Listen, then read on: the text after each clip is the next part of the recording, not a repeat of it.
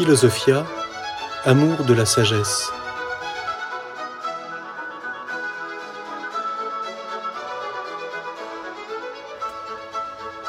L'histoire de la philosophie.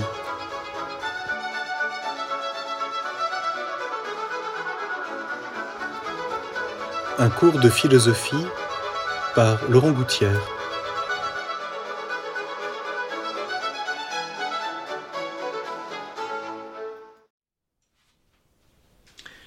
Nous allons aborder aujourd'hui euh, quelqu'un d'extrêmement important dans l'histoire de la philosophie grecque, c'est Parménide. Très important parce que, comme nous allons le voir, c'est le premier qui va, euh, j'y dirais, euh, inaugurer ce qu'on appellera d'une façon maladroite dans, la suite de l'histoire de la pensée, la métaphysique. mais en fait, au-delà de ce mot, ce qui est important, c'est de nous montrer comment Parménide est quelqu'un qui, va montrer cette relation entre l'être et la pensée. Donc une des grandes distinctions tout à fait fondamentales de la philosophie grecque, cette relation et qui va occuper toute la, on pourrait dire toute la pensée occidentale, la relation entre l'intelligence, la pensée et ce qui est l'être, l'être et l'esprit. D'une certaine façon, on peut dire que de Parménide jusqu'à euh, Descartes, euh, c'est euh, en tout cas la primauté de ce qui est sur l'intelligence. D'une certaine façon, bien sûr, avec des positions extrêmement différentes. Et puis Descartes est celui qui va renverser le problème en voulant que la philosophie parte de la pensée. Et donc on est devant quelque chose ici d'extrêmement euh, fondamental, et ça vaut le coup de lire et de relire régulièrement le grand poème de Parménide. Alors pour le situer brièvement, Parménide est né vers la fin du, VIe siècle avant Jésus-Christ. On n'a pas exactement les dates euh, précises. Et il est mort, euh, semble-t-il, euh, un peu après le milieu du 5e siècle. Bon, ceci est assez difficile à, bien préciser. Selon une affirmation de Platon dans le dialogue du Parménide, il serait venu à Athènes et Platon va jusqu'à dire qu'il avait l'âge de 65 ans et qu'il aurait à cette occasion, venant avec son disciple Zénon d'Élée, qui devait présenter son ouvrage à Athènes, et euh, il aurait à cette occasion rencontré Socrate, qui avait alors 20 ans. Et donc euh, Parménide et Socrate, cette rencontre, Platon la met en scène dans le dialogue du Parménide, c'est le dialogue euh, auquel Platon a donné le nom de ce philosophe et qui comporte tout un débat, à la fois l'admiration que Platon a pour euh, Parménide, et puis en même temps les critiques qu'il lui fait. Euh, très clairement, euh, donc Parménide est né à Élée et il est le véritable, on pourrait dire, philosophe important de l'école d'Élée. Il aurait, semble-t-il, eu comme maître Xénophane de Colophon, dont nous avons déjà parlé, et il aurait eu comme successeur à la fois Empédocle, sur lequel nous reviendrons, et Zénon d'Élée, euh, bien connu pour tous les paradoxes qui sont euh, les siens. son œuvre, dont il nous reste environ 150 vers, est un grand poème que Parménide a intitulé, selon la tradition, De la nature, et qui est un peu composé, on peut dire, on pourrait dire de trois grandes parties. D'une part, un prologue que nous allons lire rapidement, et puis ensuite un grand, euh, un grand enseignement qui vient de la déesse, c'est ainsi que Parménide l'exprime, consacré à la vérité ou la voie de la vérité. Et puis ensuite un, deuxième, deuxième, troisième grande partie, un troisième grand développement consacré à la voie de l'opinion ou du mensonge, qui elle s'appuie sur euh, les choses qui ne sont pas. Donc très clairement, euh, il y, a chez Parménide tout de suite, on, va le voir, une relation entre l'être, la vérité et la pensée. Quant à ce qui n'est pas, il n'est source, dira Parménide, d'aucune pensée, on ne peut ni dire ni penser, le non étant. Parménide est quelqu'un qui a une influence euh, magistrale et majeure dans toute la philosophie, euh, non seulement sur Platon, mais aussi sur Aristote, et puis bien plus proche de nous, évidemment, le grand philosophe contemporain qui se réfère à Parménide, c'est Heidegger, euh, avec une interprétation qui est la sienne, mais euh, c'est pour bien comprendre combien cette, cette œuvre de Parménide, dont il nous reste ces quelques fragments, euh, a eu une influence tout à fait majeure dans tout le développement de la philosophie. Donc son poème commence par un grand prologue qui le met, où il se met lui-même en scène sur un char tiré par des coursiers et, conduit par les, muses et les, filles du soleil jusqu'à cette rencontre qui va comporter une sorte d'alliance avec la déesse et euh, qui va permettre à Parménide de franchir euh, un seuil, c'est-à-dire de quitter euh, le monde changeant des hommes et de la justice pour accéder, on pourrait dire ainsi, à ce monde de la sagesse et de la philosophie. Donc ce grand prologue, c'est une espèce de, grand discours poétique sur la manière dont le philosophe est emporté sur le chemin qui le conduit jusqu'à la sagesse. Et ce qui est très intéressant, c'est d'ailleurs le premier vers, euh, c'est le philosophe va être conduit aussi loin que son cœur, mais le mot que Parménide emploie, c'est thumos, c'est-à-dire le désir conquérant. Euh, il est emporté aussi loin que son désir conquérant euh, va pouvoir le mener. Donc tout de suite, ce qui est très présent chez Parménide, et c'est magnifique, c'est que le philosophe est conduit par le désir de la vérité, mais une vérité qui se conquiert et qui se conquiert euh, dans tout, à travers un itinéraire que Parménide, évidemment, ne, ne fait que décrire d'une façon poétique. Euh, mais cette question est intéressante, c'est quel est l'itinéraire philosophique qui nous mène jusqu'à la vérité, jusqu'à cette, comme le dit Parménide, cette révélation de l'être. Nous, reviendrons sur cela. Donc je, lis le, grand fragment euh, qui est dans l'édition de référence, c'est le fragment B1, et qui est euh, donc ce, grand prologue du poème. Les cavales qui m'emportent m'ont conduit aussi loin que mon cœur pouvait le désirer, puisqu'elles m'ont poussé à m'avancer sur la route abondante en révélation de la divinité, qui, à travers toute cité, porte l'homme qui sait. C'est sur cette route que j'ai été porté, car sur elle m'emportaient les très judicieuses cavales tirant mon char tandis que des vierges montraient la route. Et les cieux brûlants dans les moyeux jetaient le cri retentissant de la flûte, car il était pressé de chaque côté par les deux roues tourbillonnantes, alors que les filles du soleil s'empressaient de m'amener vers la lumière, ayant laissé derrière elles les demeures de la nuit, et de leurs mains rejetaient les voiles couvrant leur tête. On voit tout de suite hein, ce thème tout à fait euh, important qu'on retrouvera tout au long de l'histoire de la pensée, la, vérité euh, est contemporaine d'une sorte de dévoilement.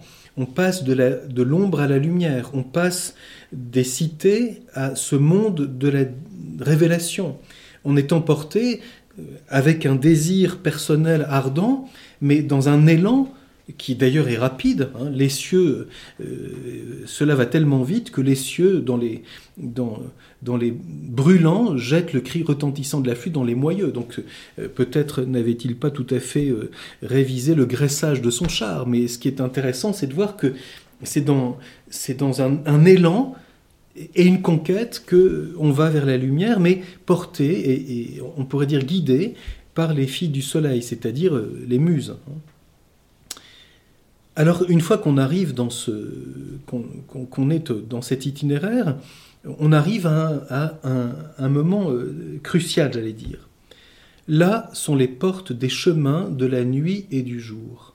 Hein, on pense à un itinéraire qui va comporter une option. On va vers la nuit ou vers le jour. On quitte la nuit pour aller vers la lumière. Donc là sont les portes des chemins de la nuit et du jour qui maintiennent un linteau en haut, en bas un seuil de pierre. Donc il faut franchir une porte. Les portes elles-mêmes, dans l'éther, remplissent l'espace de leurs puissants battants, et c'est justice aux nombreux châtiments qui en détient les clés à double usage. Donc ces, portes peuvent s'ouvrir ou se fermer, et c'est justice qui, donc c'est Dike, la déesse de la justice, qui euh, en a la garde. Autrement dit, il faut franchir le seuil de la justice. La justice, c'est ce qui règle les relations des hommes les uns avec les autres, et c'est ce qui règle, on pourrait dire, la politique. D'ailleurs, selon la tradition, Parménide aurait aussi une action politique dans sa cité, en contribuant à l'établissement de lois. Donc la justice, c'est ce qui règle les rapports des hommes. Mais il faut franchir les portes de la justice pour arriver dans un autre monde, on pourrait dire, hein. dans un autre, on pourrait dire aujourd'hui dans un autre, euh, dans une autre référence. Les vierges conseillères, par de douces paroles, la persuadèrent adroitement de vite leur écarter des portes les barres verrouillées. Donc, il faut convaincre la justice qu'on doit passer ce seuil pour entrer dans quelque chose d'autre. Les portes, s'envolant, firent entre les montants une ouverture béante, et pivotaient à leur tour les gonds garnis de cuivre dans leurs écrous solidement chevillés et agrafés. Dès lors, à travers ces portes, tout droit sur la grande route, les vierges dirigent chars et chevaux. Donc on voit bien, on passe du, monde de la justice, de la diquet, au monde qui va être celui de la sagesse. Et c'est un thème qu'on retrouvera tout au long de l'histoire de, la philosophie. Et on, peut, on pense en, particulier ici, très clairement, notamment à Platon, sur lequel nous reviendrons. Platon est bien un des philosophes qui réfléchit de façon extrêmement approfondie et de façon très développée sur les rapports entre la vérité et la justice, entre le bien et la justice. C'est notamment le thème du dialogue de la République. Bon. Et, quel rapport y a-t-il entre la recherche de la sagesse et de la vérité entre la recherche de la lumière euh, proprement philosophique et la justice qui régit les rapports entre les hommes?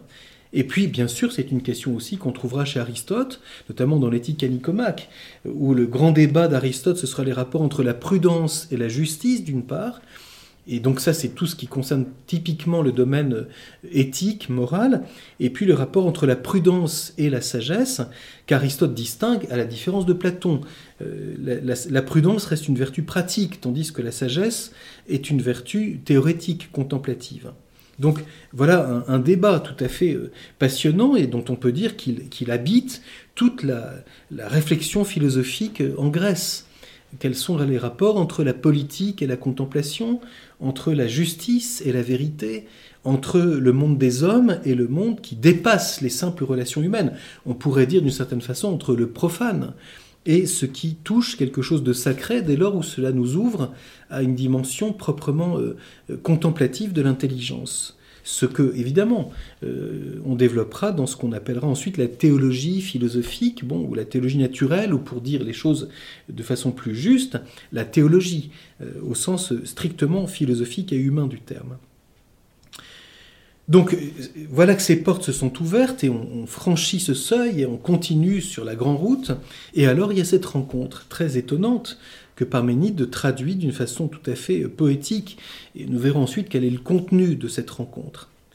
La déesse me reçut d'un cœur empressé, prit ma main droite dans sa main, et m'adressant ainsi la parole, me tint ce langage. Donc on voit bien, Parménide met en scène une rencontre comme s'il s'agissait d'une révélation dont le contenu va venir proprement de ce monde des dieux, de ce monde divin. C'est-à-dire, pour les Grecs, le divin, c'est ce qui est au-delà du corruptible. C'est ce qui relève proprement de l'esprit. Ô jeune homme, compagnon d'immortel cocher, toi qui, grâce à ces cavales qui t'emportent, atteins notre demeure. Donc il y aurait une belle question, c'est que sont ces cavales? S'agit-il d'une, pour, pour Parménide d'une aide extérieure? S'agit-il au contraire d'une manière poétique de traduire euh, quelque chose des puissances de l'âme de celui qui philosophe? Euh, le cheval, évidemment, surtout pour les Grecs, c'est bien l'animal noble par excellence. Donc, euh, comment interpréter cela? Toi qui, grâce à ces cavales qui t'emportent, atteint notre demeure, salut. Et le mot grec est magnifique, hein, c'est kairé salut. Car ce n'est pas un destin funeste, le mot qui est employé par Parménide ici, c'est la moira. Donc la moira pour les Grecs, c'est ce fatum des Latins, c'est la destinée à laquelle on ne peut rien.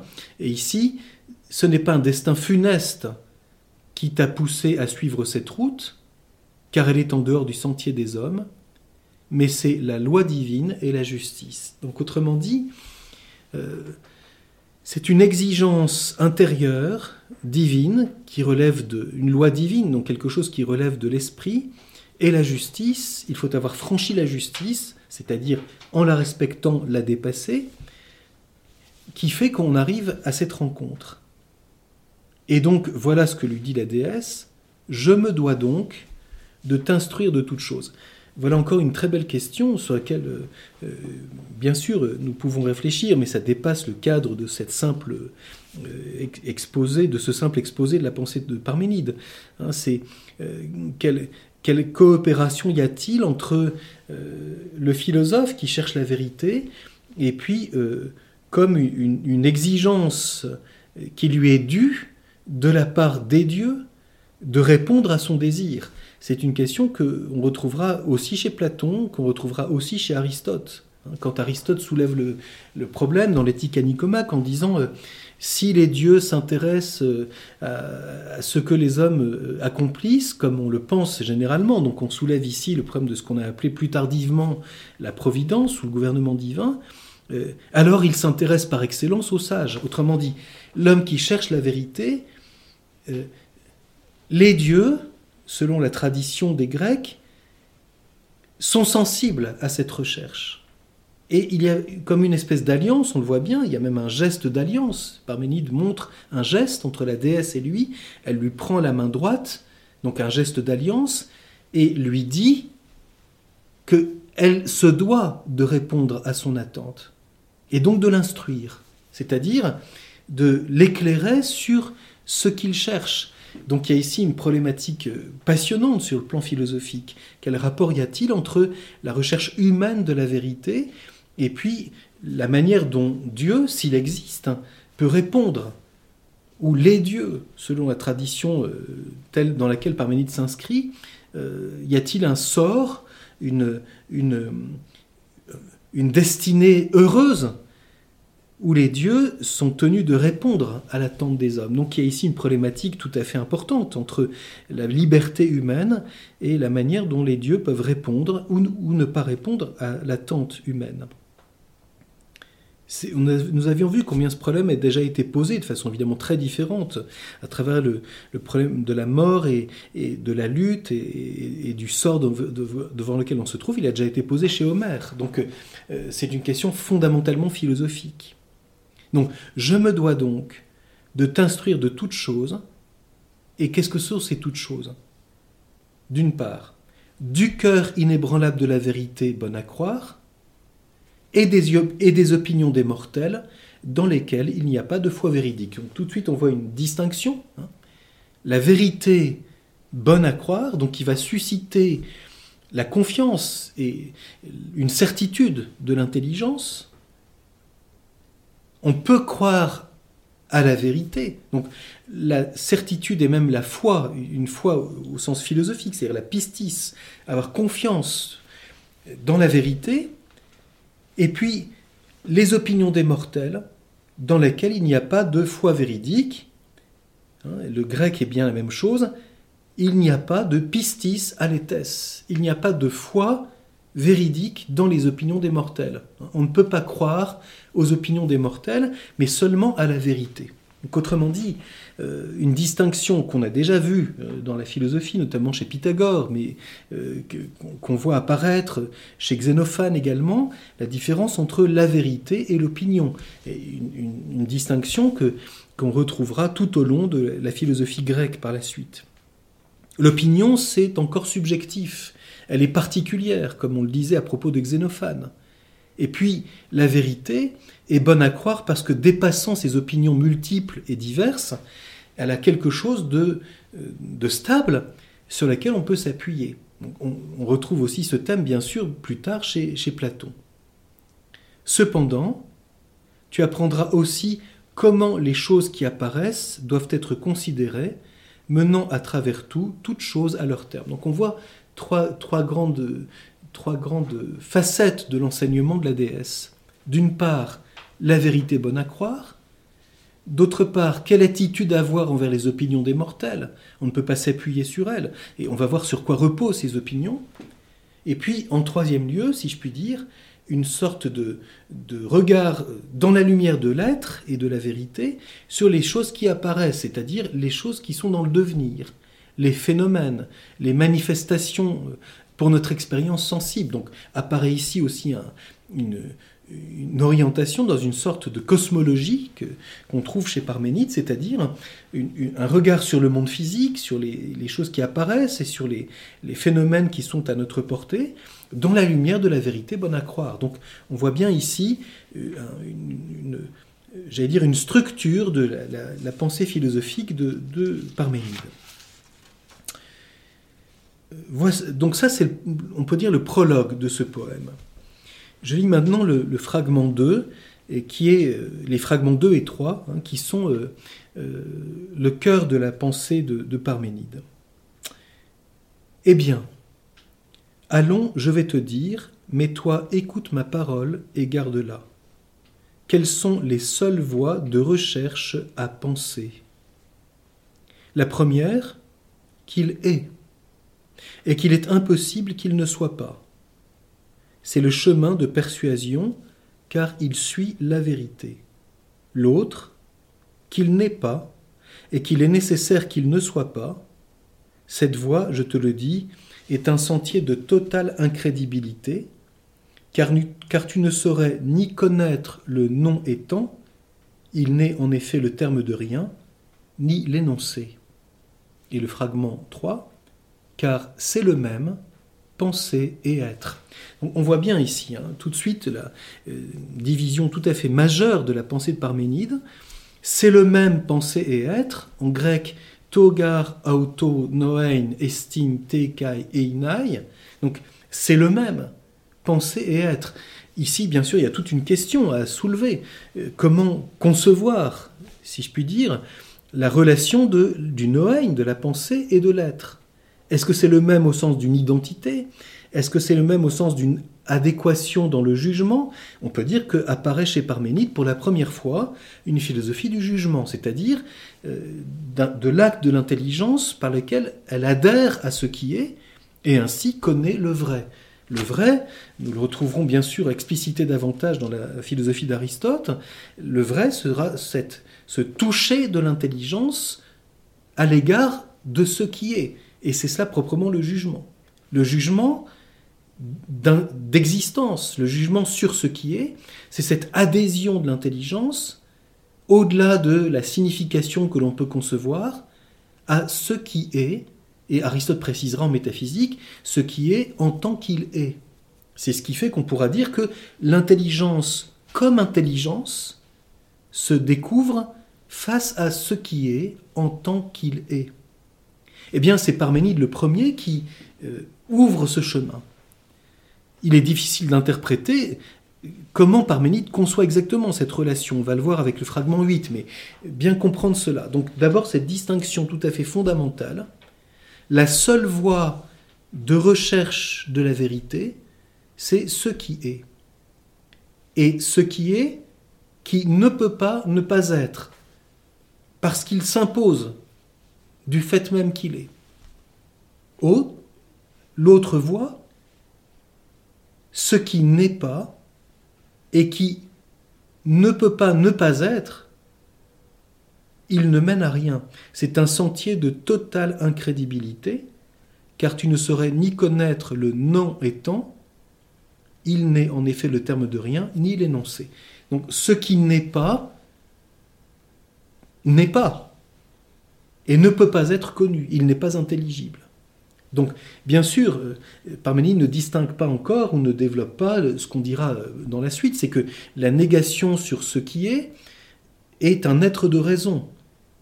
Ce qui est, nous l'avons vu à propos d'Héraclite, et je, vous ai montré la dernière fois comment euh, on peut interpréter Héraclite à la suite d'Aristote qui doute que, Héraclite ait mis en question l'axiome de contradiction. Déjà Héraclite souligne que la contrariété concerne le monde physique et le devenir, mais que l'être, comme tel, Aristote l'explicitera, ne comporte pas de contraire. Ce qui est, est. Et le non-être n'est pas le contraire de l'être. Le non-être n'est pas. Il n'y a pas de contraire à ce qui est. Et c'est pourquoi Parménide dira d'ailleurs que l'étang ne peut être semblable qu'à l'étang il n'y a pas de, développement dans le devenir entre l'être et le non-être. Donc seul ce qui est est source de la vie même de l'intelligence dans son exercice. C'est le même penser et être. Alors, euh, si nous allons un peu plus loin, c'est le fragment 8 qui est important aussi à comprendre, qui pose une problématique tout à fait, euh, bien sûr, euh, intéressante et qui comporte une, forme d'interprétation. certains ont interprété ce que Parménide dit et que je vais lire maintenant comme le fait que l'être n'est que dans cette stabilité et que du coup c'est un, il n'y a aucune, aucune, aucun changement possible. Mais on peut aussi l'interpréter, et c'est peut-être plus intéressant, dans le fait que chez Parménide, on le voit bien, puisque c'est dans la rencontre avec la déesse qu'il a cette révélation, la question que je soulève est la suivante. Est-ce que c'est simplement considérer que pour chercher la vérité sur ce qui est, on a besoin de dépasser le monde strictement de la justice et des relations entre les hommes, mais ça n'affecte pas le contenu? Ou bien est-ce que pour Parménide, le contenu de la révélation est inséparable de celui ou celle, c'est en l'occurrence la déesse, qui lui révèle ce contenu, c'est-à-dire l'être est-il chez Parménide distinct de la manière d'être quand il s'agit du monde divin? Est-ce que Parménide fait la distinction entre ce qui est et ce qui est d'une manière divine? Il y a ici une interprétation qui ne serait peut-être pas euh, dans la ligne de Platon, mais plutôt dans celle d'Aristote, c'est-à-dire y a-t-il chez Parménide non pas une confusion, mais euh, il n'y a pas encore de distinction chez lui entre l'être et la manière dont l'être existe en Dieu Ce qu'on trouvera, cette distinction très clairement formulée chez Aristote dans la métaphysique quand Aristote, dans le livre Lambda, souligne que la manière dont Dieu est est celui qui est premier. Il est acte pur, sans aucune potentialité, et donc il est au-delà de tout devenir, de tout changement. Mais ça, c'est le mode d'être de celui qui est premier dans l'être. Alors que les réalités dont nous avons l'expérience, dont nous affirmons qu'elles sont, leur manière d'être comporte le devenir. Donc voyons bien ici une distinction qui peut-être n'est pas encore explicité chez Parménide. Ça ne veut pas dire qu'il confond les choses, parce qu'on ne peut pas projeter sur une pensée quelque chose qui se distingue plus tard. Mais on peut l'interpréter de deux façons différentes. Alors je lis ce fragment 8 pour bien qu'on comprenne les choses. En fait de voix, il ne reste alors que la seule parole, il est. Sur cette voix, sont des signes en grand nombre, qui n'engendrait est impérissable et l'étang, car il est totalement impartagé, inébranlable et sans fin. Jamais il n'était ni ne sera, puisqu'il est maintenant tout entier à la fois. Un en lui-même rassemblé. Quelle naissance en effet lui rechercher? Comment? D'où le faire croître? À partir du non-étant c'est ce que je ne te permettrai ni de dire ni de penser, car on ne peut ni dire ni penser qu'il ne soit pas. Par quelle nécessité aurait surgi ou plus tard ou plus tôt ce qui à partir du néant commencerait d'être? Ainsi est-il nécessaire qu'il soit absolument ou pas du tout. On voit bien. Donc, s'agit-il de l'être en tant qu'être? Alors à ce moment-là, c'est la découverte de l'être au-delà du devenir, séparé du devenir? Ou bien s'agit-il de l'être existant, inséparable pour Parménide, de la manière dont existe celui qui est au-delà de tout devenir Inengendré, impérissable, il n'a pas de commencement ni de fin, il ne peut pas venir du néant, etc. Euh, ceci se dit-il de l'être en tant qu'être ou bien de l'être tel qu'il existe en Dieu? Donc on peut dire chez Parménide, est-ce qu'il y a une métaphysique qui se distingue d'une théologie, ou bien est-ce à l'intérieur d'une théologie vécue bien sûr dans une, tradition euh, intellectuelle et religieuse précise, que s'explicite en même temps le rapport entre l'être et la pensée. Il y a ici bien sûr quelque chose de tout à fait passionnant comme question. Est-ce que l'être est la négation du devenir? Ou bien est-il, en Dieu, séparé de tout devenir? À ce moment-là, on ne distingue pas l'être en tant qu'être et la manière dont il est dans celui qui est premier. La fermeté de la foi n'admettra pas non plus qu'à partir de l'étang naisse quelque chose à côté de lui. C'est pourquoi la justice n'a permis, en desserrant ses liens, ni de naître ni de périr, mais elle maintient. Le jugement quant à ces choses est celui-ci. Et le mot que Parménide emploie, c'est crisis, c'est-à-dire jugement. Krinein, c'est discerner. Donc on voit bien, c'est ce que disait il y a quelques instants, apparaît chez Parménide pour la première fois une philosophie du jugement, c'est-à-dire du discernement de l'intelligence. Et quel est le jugement fondamental? Le jugement quant à ces choses est celui-ci, il est ou il n'est pas. Donc c'est extraordinaire. C'est quelque chose qu'on retrouvera ensuite, notamment dans la métaphysique d'Aristote, c'est-à-dire le discernement fondamental, c'est entre ce qui est et ce qui n'est pas, ce qu'Aristote formulera à travers l'axiome de non-contradiction.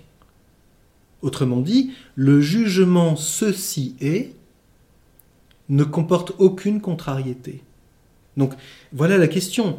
Parménide est-il quelqu'un qui exprime sous une forme euh, poétique et, euh, avec une nécessité intellectuelle extraordinaire, que le jugement sur ce qui est est tellement puissant et tellement fort que euh, on ne peut pas être autrement que fasciné par la nécessité dans l'ordre de l'être.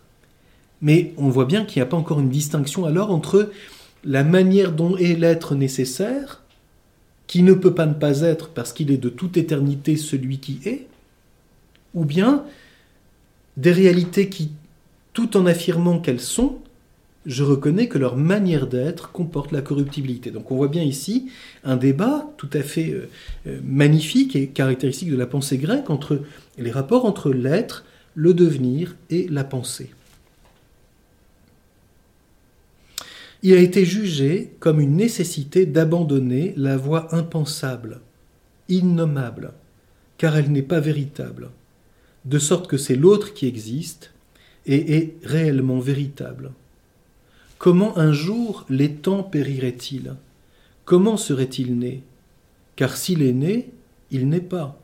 Pas non plus s'il doit un jour venir à être. Donc ce qui n'a pas été toujours, à un moment donné, n'est pas. Donc on voit bien. Hein, voilà le, débat que je soulève. Je ne peux pas aller beaucoup plus loin, mais bien comprendre la question que nous pouvons nous poser à la lecture de Parménide. Pouvons-nous l'interpréter de telle sorte que l'être est la négation du devenir, c'est ainsi que certains l'ont interprété, et donc le devenir serait non-être. Ce sera grosso modo la tendance platonicienne et heideggerienne, ou bien devons-nous, peut-être façon plus subtile, comprendre que chez Parménide, l'être n'est pas encore distingué de la manière dont est celui qui est au-delà du devenir, c'est-à-dire, comme le dira Aristote, séparé du devenir, ce qui ne signifie pas que le devenir n'est pas, mais que le devenir est la manière d'être d'un être lié à la matière. Alors que l'être séparé est la manière d'être de celui qui est au-delà de la matière, c'est-à-dire celui qui est premier dans l'être, sans aucune potentialité, une substance qui n'est qu'acte, selon l'expression d'Aristote, dans le livre Lambda de la métaphysique. Je ne poursuis pas beaucoup plus, je vous renvoie simplement encore, pour, juste pour évoquer cela, euh, euh, un, autre passage du fragment 8, parce que ceci me semble aussi intéressant de bien préciser encore quelque chose par rapport au jugement. Nous avons vu tout à l'heure, c'est le même penser et être. Et là, Parménide, Parménide au vers 34 du fragment 8, à cette expression, c'est le même penser et ce en vue de quoi il y a pensé. Donc autrement dit, cette identité entre l'être et la pensée comporte aussi une orientation qui est celle de la fin. Le ce en vue de quoi il y a pensé, te kai un eken estinoema, c'est bien le tohu eneka qu'on retrouvera plus tard, c'est-à-dire la pensée est ce en vue de quoi il y a pensé, la pensée est vers la vérité. La vérité est ce qui finalise la pensée. Donc autrement dit, penser, c'est la même chose que chercher la vérité. Et chercher la vérité, c'est se mettre à l'école de ce qui est. Alors, Simplement, j'évoque euh, dans la suite le fragment 8 vers 51 pour qu'on voit euh, la deuxième grande partie de la réflexion de Parménide. Apprend à partir d'ici les opinions des mortels en écoutant l'ordre trompeur de mes propos. Ils ont en effet imposé leurs avis par la dénomination de deux formes dont une n'est pas nécessaire, en quoi ils se sont égarés. Ils les ont jugés de structures contraires, leur ont attribué des signes, etc. Donc, et Parménide dira un peu plus loin que ces mortels qui sont euh, dans les opinions, ce sont des doubles têtes, autrement dit des girouettes. Hein. Ils, ils, sont dans la dualité. Donc on voit bien, nous avons vu à propos d'Héraclite la dualité des contraires et leur harmonie dans la recherche du logos, et on a chez Parménide un autre axe de la pensée, la recherche de ce qui est ne comporte pas de dualité, puisque le non-être n'est pas le contraire de l'être. Et quand on reste au niveau du devenir, on est pris dans cette dualité des contraires, et comment en saisir l'unité. Donc on voit chez Parménide l'apparition du thème de l'un et du multiple.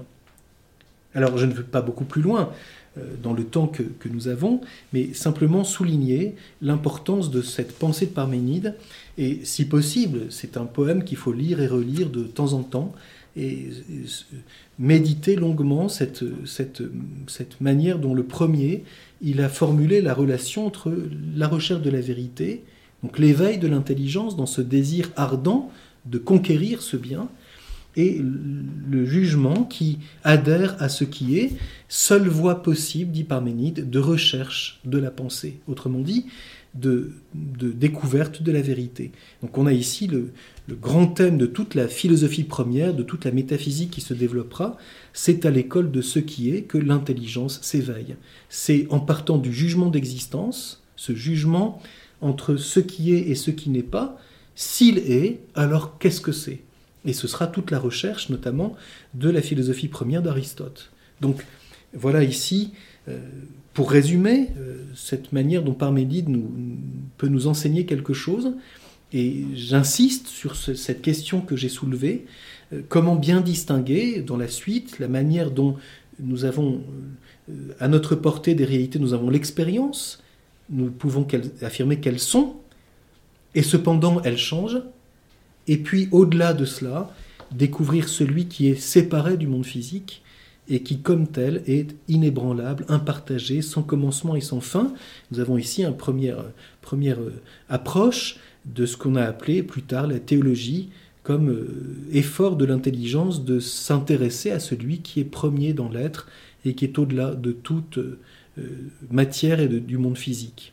Quelque chose que nous avons évidemment entrevu déjà de façon plus sur le plan éthique chez Xénophane. Donc on voit peut-être ici une influence de Xénophane dans ce souci très profond de ne pas dire de Dieu des, choses qui seraient anthropomorphiques. Et Parménide nous donne un chemin pour euh, peut-être nous y conduire.